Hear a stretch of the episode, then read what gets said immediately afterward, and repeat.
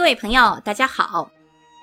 上海的外白渡桥位于苏州河与黄浦江的交界处，是连接黄浦与虹口的重要交通要道。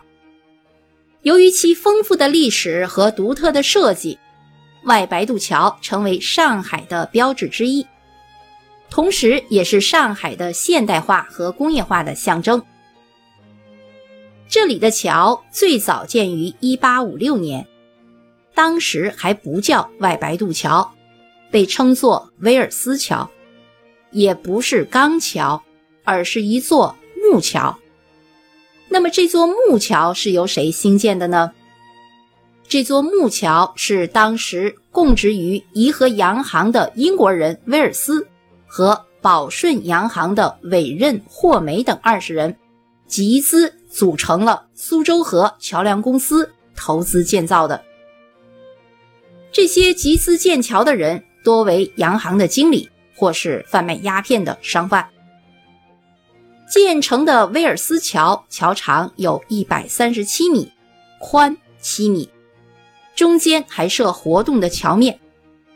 因为这个桥底下要走船，船只驶过的时候需要将这个桥面吊起来。最初，苏州河两岸是没有桥梁的，人来人往都是要靠摆渡船来运送的。当这座威尔斯桥建好之后，苏州河桥梁公司就开始向过桥的人收过桥费了。后来，随着人们的怨声越来越高，没有办法，到了1873年，当时的工部局就在威尔斯桥西面约十米的地方。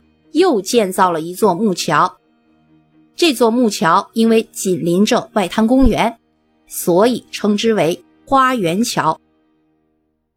从此，人们过桥就不用再付钱了，于是大家就称之为外白渡桥。白就是不付报酬之意，白渡可以白渡桥。到了光绪年间，木桥几经补修，已经不能适应交通发展的需要了。于是，工部局就决定另建新桥来代替。筹建新桥的时候有两个方案，一个方案呢是建钢桥，另一个方案是建木桥。木桥的使用寿命设计是二十年，造价是八点三万两白银；钢桥的使用寿命是五十年，造价是二十万两白银。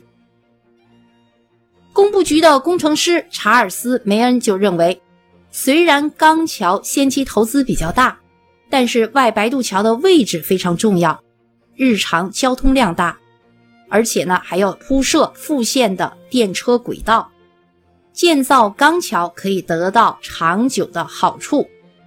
通过对拟建中的钢桥、木桥不同的造价比较，工部局选择了建造钢桥。在十七份的投标书当中，最后是由豪沃斯厄斯金公司中标，并且由英国的达林顿市克利夫兰桥梁建筑公司制造钢件。一九零六年开始建造新桥，一九零七年建成。桥面铺设了电车轨道，于一九零八年一月通车。这就是第三代的外白渡桥。外白渡桥是中国第一座全钢结构的桥梁，建桥所有的钢材都是从英国进口的，由英国的工程技术人员完成整座桥梁的设计和架构。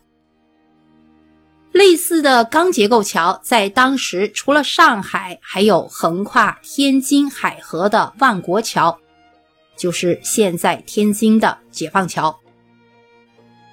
一九三七年，抗日战争全面爆发，日军侵华，上海沦陷。当时的中国人过桥都要毕恭毕敬地向站在桥头的日本兵鞠躬，稍有不慎就会遭到毒打，或者是罚跪，甚至是被狗咬。而在桥的东南面，就是记载着“华人与狗不得入内”屈辱历史的黄埔公园。在上海市的档案馆里可以找到有关外白渡桥的照片，这些照片中有淞沪抗战时期的大量的难民从闸北潮水般的向南通过外白渡桥的这样的情景，还有中国人民解放军骑兵部队从外白渡桥进城的画面。年逾百岁的外白渡桥默默承载着城市的荣辱。其交通功能已经退居其次。如今每天都有很多的游客在这里对着彼岸的高楼大厦拍照留念。在许多海外游子心中，外白渡桥的身影却化成了一缕抹不去的乡愁。外白渡桥曾多次出现在文学作品当中。著名的作家茅盾，一九三三年的作品《子夜》，开篇的时候便提到了暮霭携着薄雾笼罩了外白渡桥高耸的钢架，电车驶过时，这钢架下横空架挂的电车线时时爆发出几朵碧绿的火花。出现过外白渡桥的影视作品有很多，其中。一九八零年的二十五集的电视剧《上海滩》，还有一九八七年史蒂芬斯皮尔伯格的作品《太阳帝国》，展现的是一九四一年的上海。影片中出现了在外白渡桥上逃难的人群和过桥的日军。还有二零零四年香港的电影《大城小事》。一开场，黎明就开车驶过钢架结构的外白渡桥。二零零七年，由李安执导、根据一九七九年张爱玲短篇小说改编的电影《色戒》，剧中出现了两次外白渡桥。还有二零零八年周杰伦出演的《大灌篮》，方世杰在电影的开头踏单车跨过外白渡桥。还有二零一六年的电视剧《麻雀》中，陈深与徐碧城一起在外白渡桥看了最后一场焰火。外白渡桥位于外滩的最北端，如果我们来到上海的外滩观光，从外滩步行过去就可以到达。这里每天都有很多游客在这里拍照留念。好，上海的外白渡桥就为您介绍到这里，感谢您的收听。